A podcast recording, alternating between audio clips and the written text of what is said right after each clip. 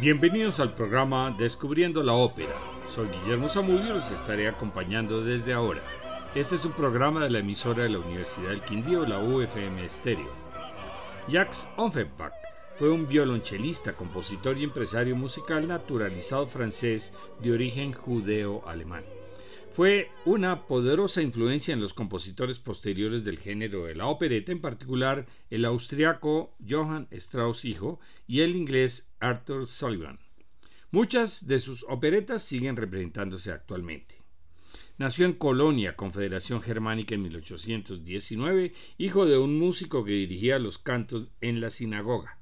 A los 14 años fue aceptado en el Conservatorio de París, pero se marchó al año siguiente pues no estaba satisfecho con los estudios.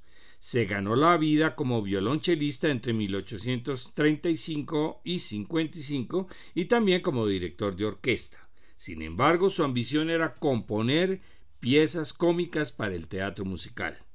Al ver que la dirección de la Ópera Comique de París no estaba interesada en representar sus obras, en 1855 alquiló un teatro pequeño sobre los Campos Elíseos, donde presentó sus propias piezas en pequeño formato, muchas de las cuales se hicieron populares.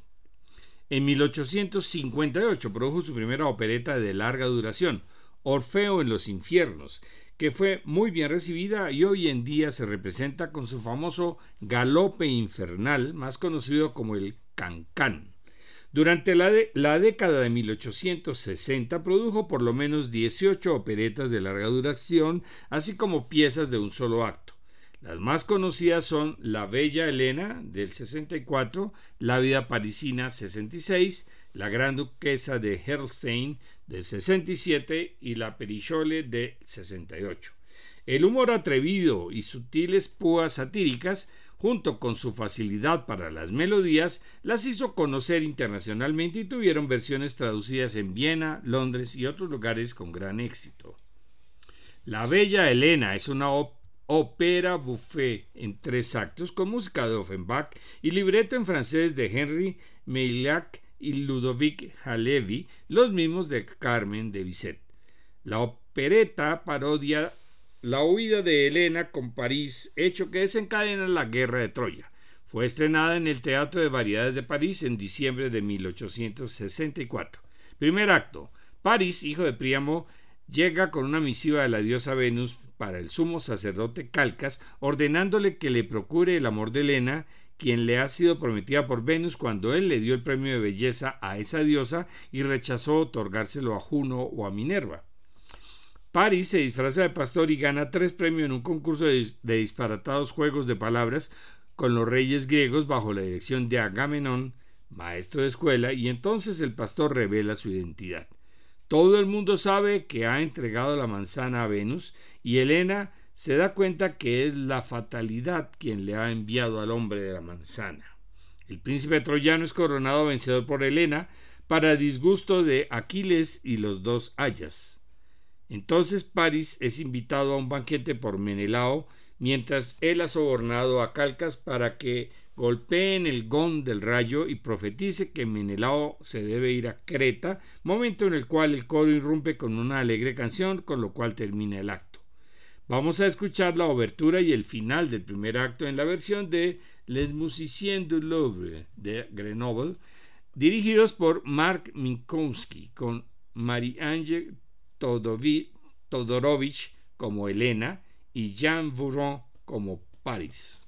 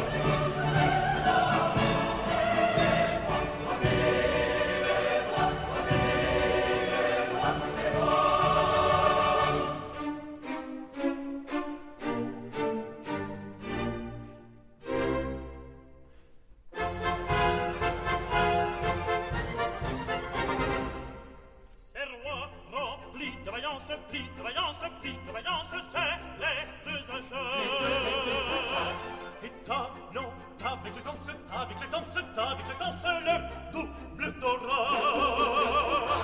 Parmi le fracas immense des cuivres de sac, c'est le roi, grand, pli de rayance, pli de rayance, pli de rayance, c'est les deux âges, et de les deux âges, c'est le grand.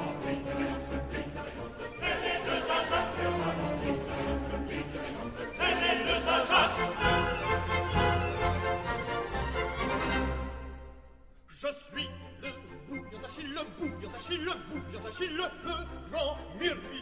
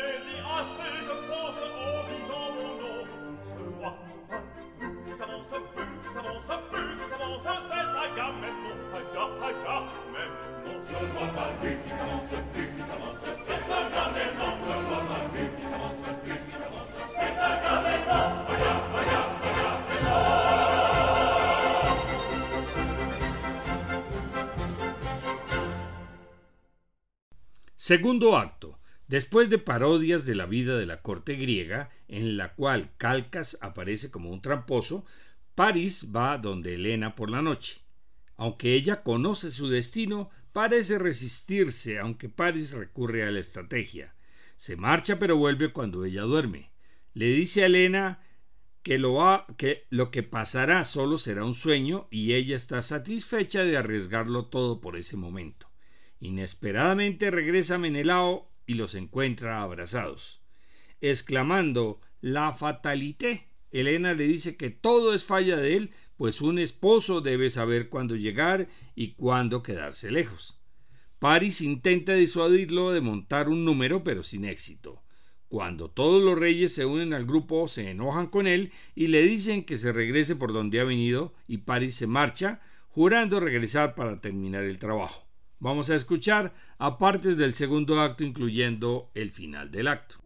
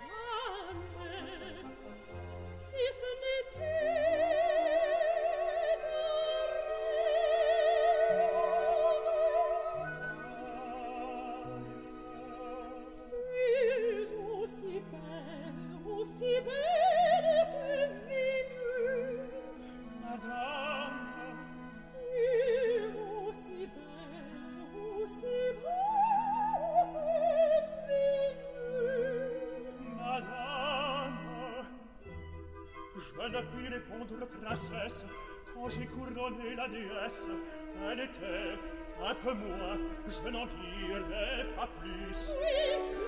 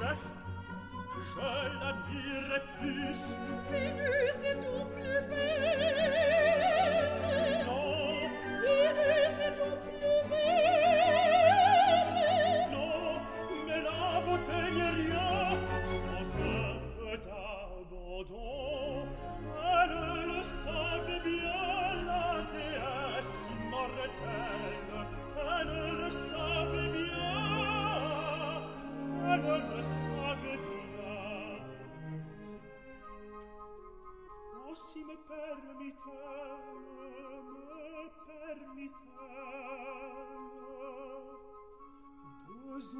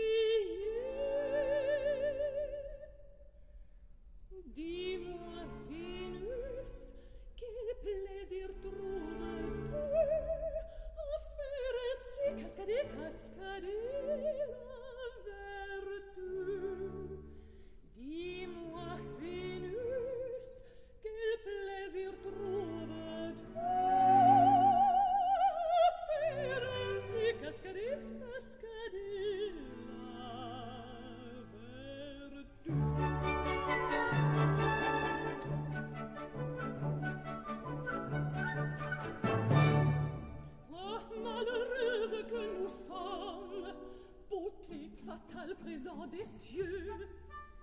Il faut lutter contre les hommes, il faut lutter contre les dieux. Vous le voyez tous, moi je lutte. Je lutte, mais ça ne sert à rien, car si l'Olympe veut ma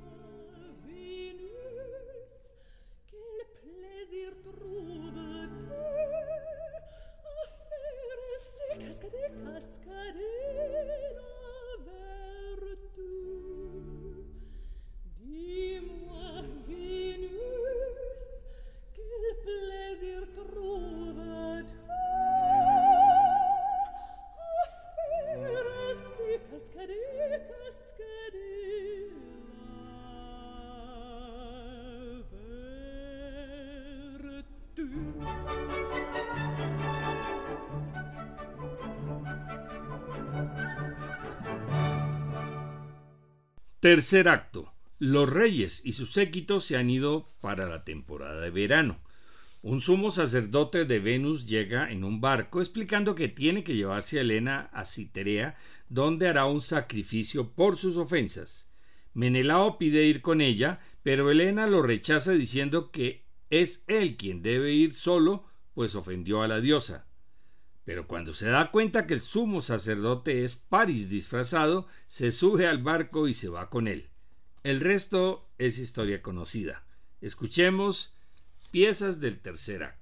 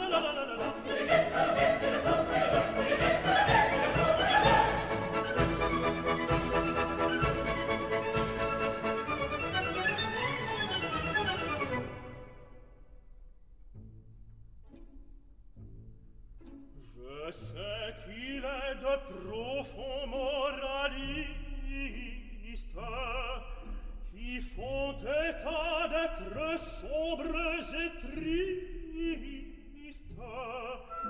Mais ces gens-là se trompent lourdement. L'homme vraiment en était rempli d'enjouement. Le culte de Vénus Et tant qu'il était joyeux, les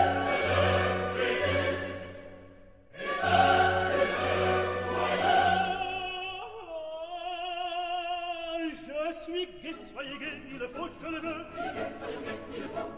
Je suis gay, soyez gay, il faut que je le veux. La la et tout, la la la la, la et tout, la la la la, la et tout, la la la la, la et tout, la la la la. Je suis gay, soyez gay, il faut que le veux. Je suis gay, soyez gay, il faut que le veux. La la la la la la la la la la la la la la la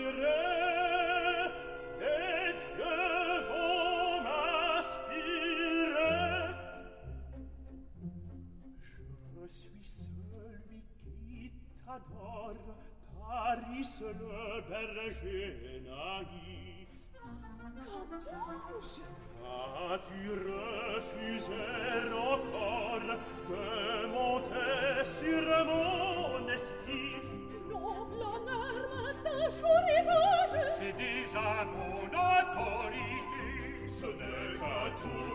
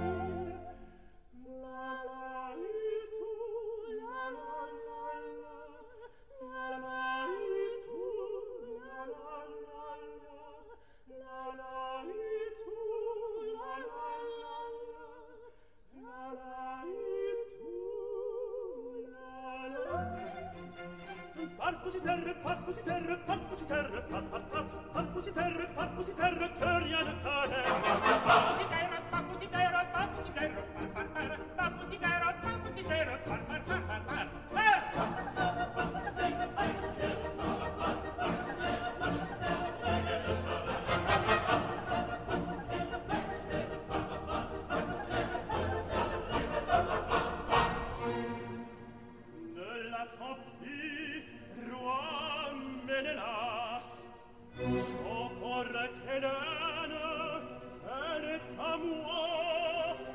suis Paris.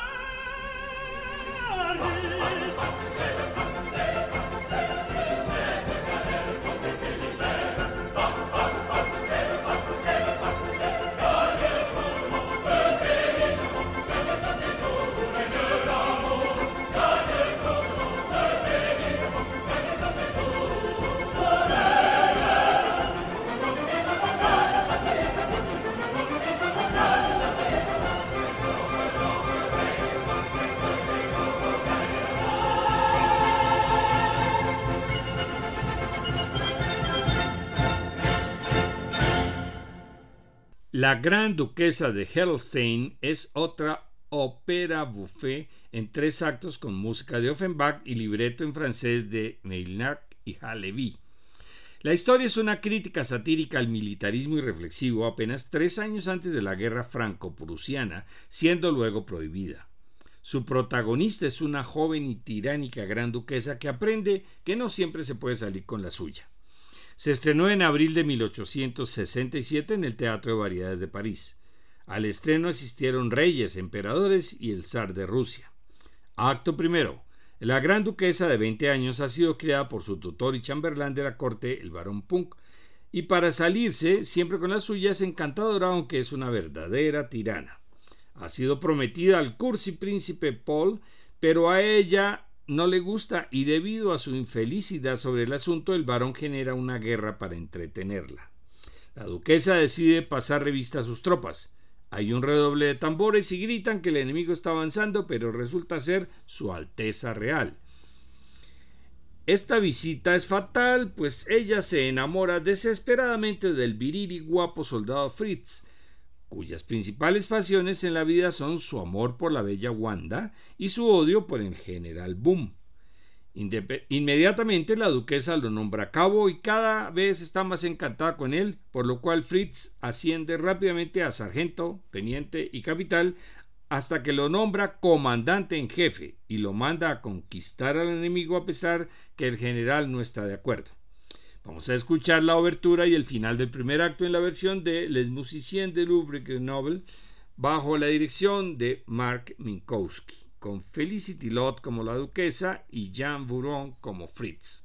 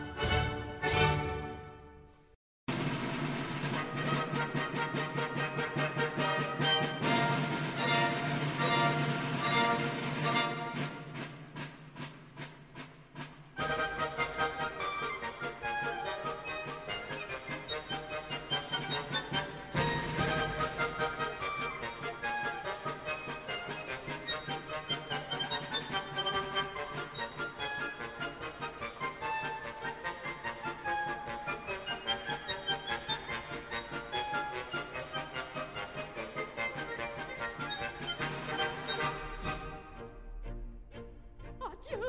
Adieu. Adieu, pars, hélas. Mais oui. Il part. Oui, je m'en vais. Adieu. Adieu.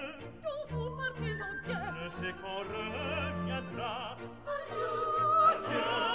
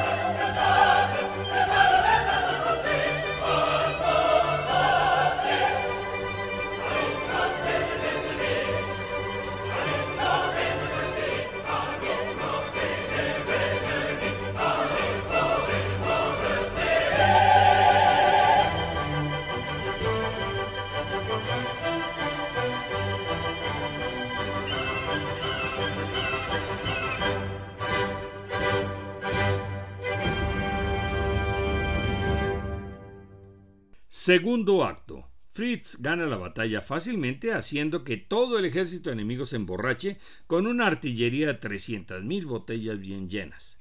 Cuando regresa coronado por la victoria, la duquesa está encantada y se siente enamorada de él más que nunca y busca la posibilidad para que reciba más honores. Sin embargo, considera que es un bruto porque prefiere a Wanda antes que las distinciones y la hace explotar cuando le solicita permiso para poderse casar con Wanda lo antes posible.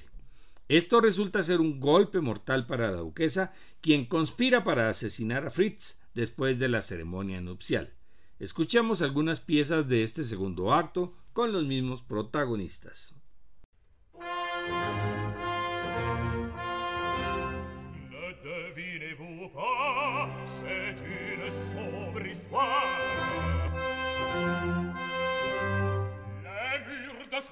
Eh, oh God.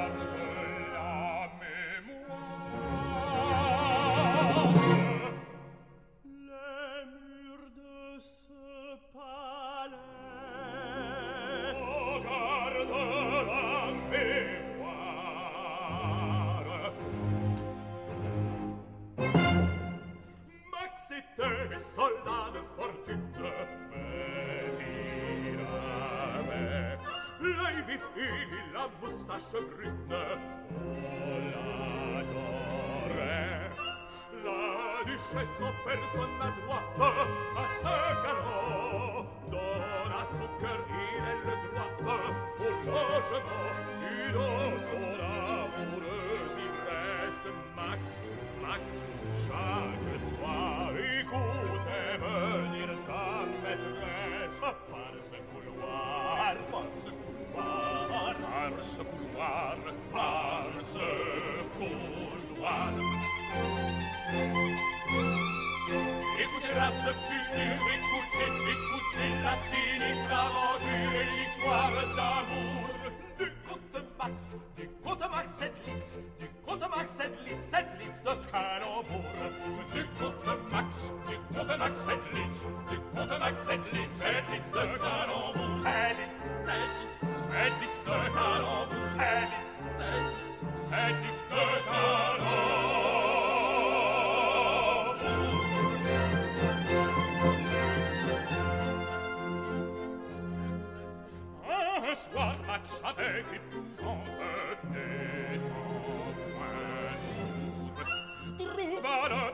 una monte quelque lourde ça lui mit la puce à l'oreille trop tard hélas.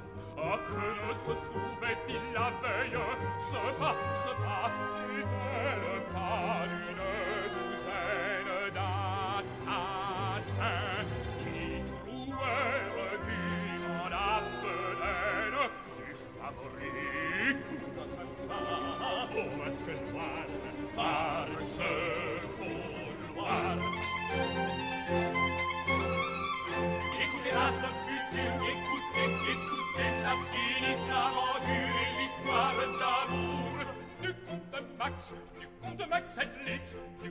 max. Et litz, et litz de canon Du gode max, du gode max et litz, du gode max et litz, et litz de canon C'est litz, c'est litz, c'est litz de canon C'est litz, c'est litz, c'est litz de canon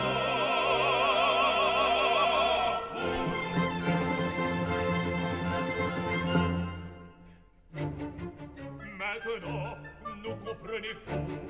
Je vous comprends. Mais c'est horrible. Il faut qu'il tombe. qu'il tombe sous nos coups Le croyez-vous? Le croyez-vous? C'est bien possible. Il faut qu'il tombe sous nos coups. Il faut qu'il tombe sous nos coups Oui, sous nos coups. Oui, sous nos coups Oui, sous nos coups. Oui, sous nos coups Il faut qu'il tombe sous.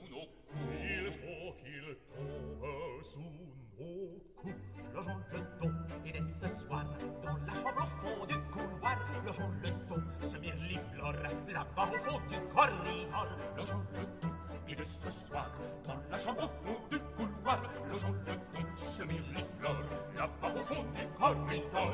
Oui, ce soir, quand il se fera tard, écoute dans ta folie presse, si tu n'entends comme par hasard, pas les gîtes de ta maîtresse? Ce pas, ce pas, ce pas, ce joli pas, ce pas, ce pas, ce petit petit pas. Tu n'entendras pas Nicolas, non, non, tu ne l'entendras pas. Tu n'entendras pas Nicolas, non, non, tu ne l'entendras pas. Non, tu ne l'entendras pas, ce petit, petit, petit, petit, petit, petit, petit, petit petit petit petit petit petit petit petit petit pas. Logeons le don et de s'asseoir dans la chambre au fond du couloir. Logeons le don, les fleurs là au fond du corridor. Qu'en faisant des rêves de gloire dis, tu te dis Je serai grand du Voici venir dans la nuit noire.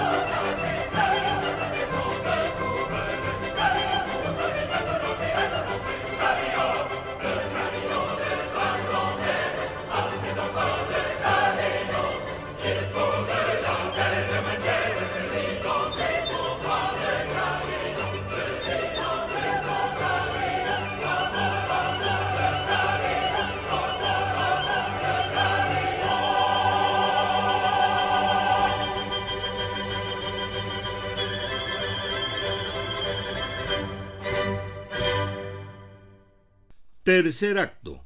Cuando todo está listo para la sangrienta misión, la duquesa cambia de opinión, pues ahora está ocupada con un nuevo affair con el barón Grog.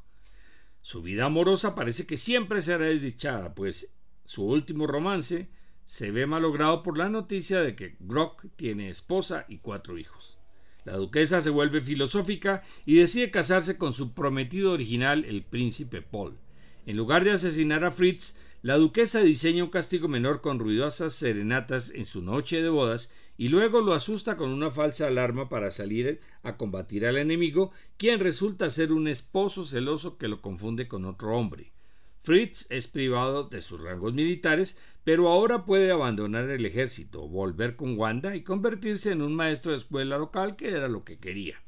El general Boom se pone feliz por la restauración de su mando y el barón Puck reinstalado con el favor real que le había sido privado, mientras el barón Grog es enviado a casa sano y salvo para que se reúna con su esposa y sus cuatro hijos.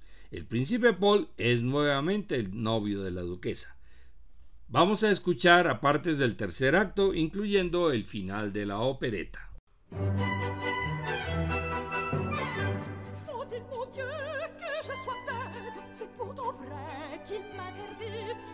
c'est d'or sur son habit et son panache sur la tête. Mon Dieu, faut-il que je sois bête Pourquoi diable avoir peur de lui Pourquoi diable avoir peur de lui C'est mon mari, c'est mon mari Mais oui, mais oui, c'est mon mari C'est ton mari, c'est mon mari, ton petit mari. mon petit mari. Ah, c'est ton mon mari. Qu'est-ce que c'est ça Je ne sais pas, moi.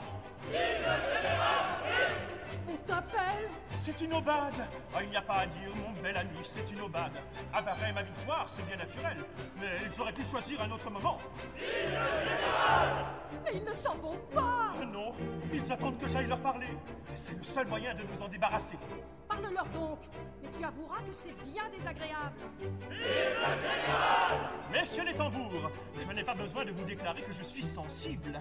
Mais je vais vous dire, vous ne savez peut-être pas, je suis marié aujourd'hui. Alors vous devez comprendre. Bonsoir, messieurs les tambours. Allons, bonsoir, bonsoir. Tu vois, c'est fini. Oh, ma Vanda. On peut être aimable et terrible, je suis un grand chef, j'en conviens. Mais sous le grand chef, vois-tu bien, tu trouveras l'homme sensible, à la fois aimable et terrible. Pourquoi diable avoir peur?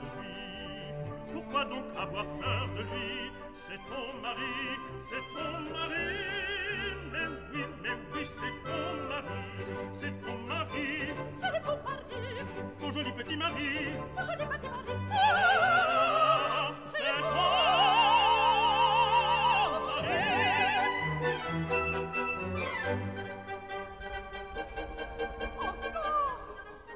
C'est la musique. Ah, Nous aurions dû nous y attendre. Après les tambours, il y a toujours la musique. Ah, tu avoueras Qu'est-ce que tu veux? Je vais leur parler. Messieurs les musiciens. Tu vois, ils sont aimables. Messieurs les musiciens, je suis fâché qu'en venant, vous n'ayez pas rencontré messieurs les tambours. Ils auraient pu vous dire que je me suis marié aujourd'hui. Alors, vous devez comprendre. Bonsoir, messieurs les musiciens. Bonsoir, bonsoir. Ils sont partis, je t'assure. Oh, ma Vanda, où en étais-je resté?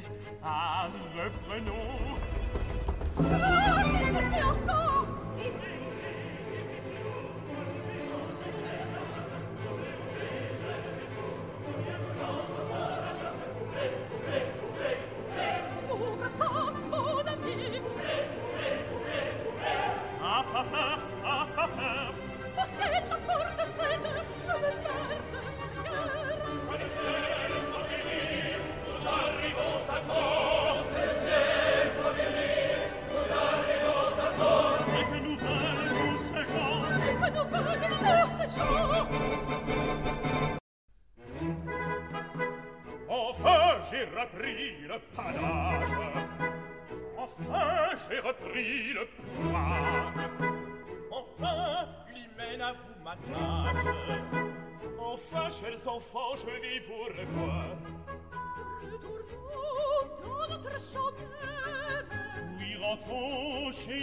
Et voilà.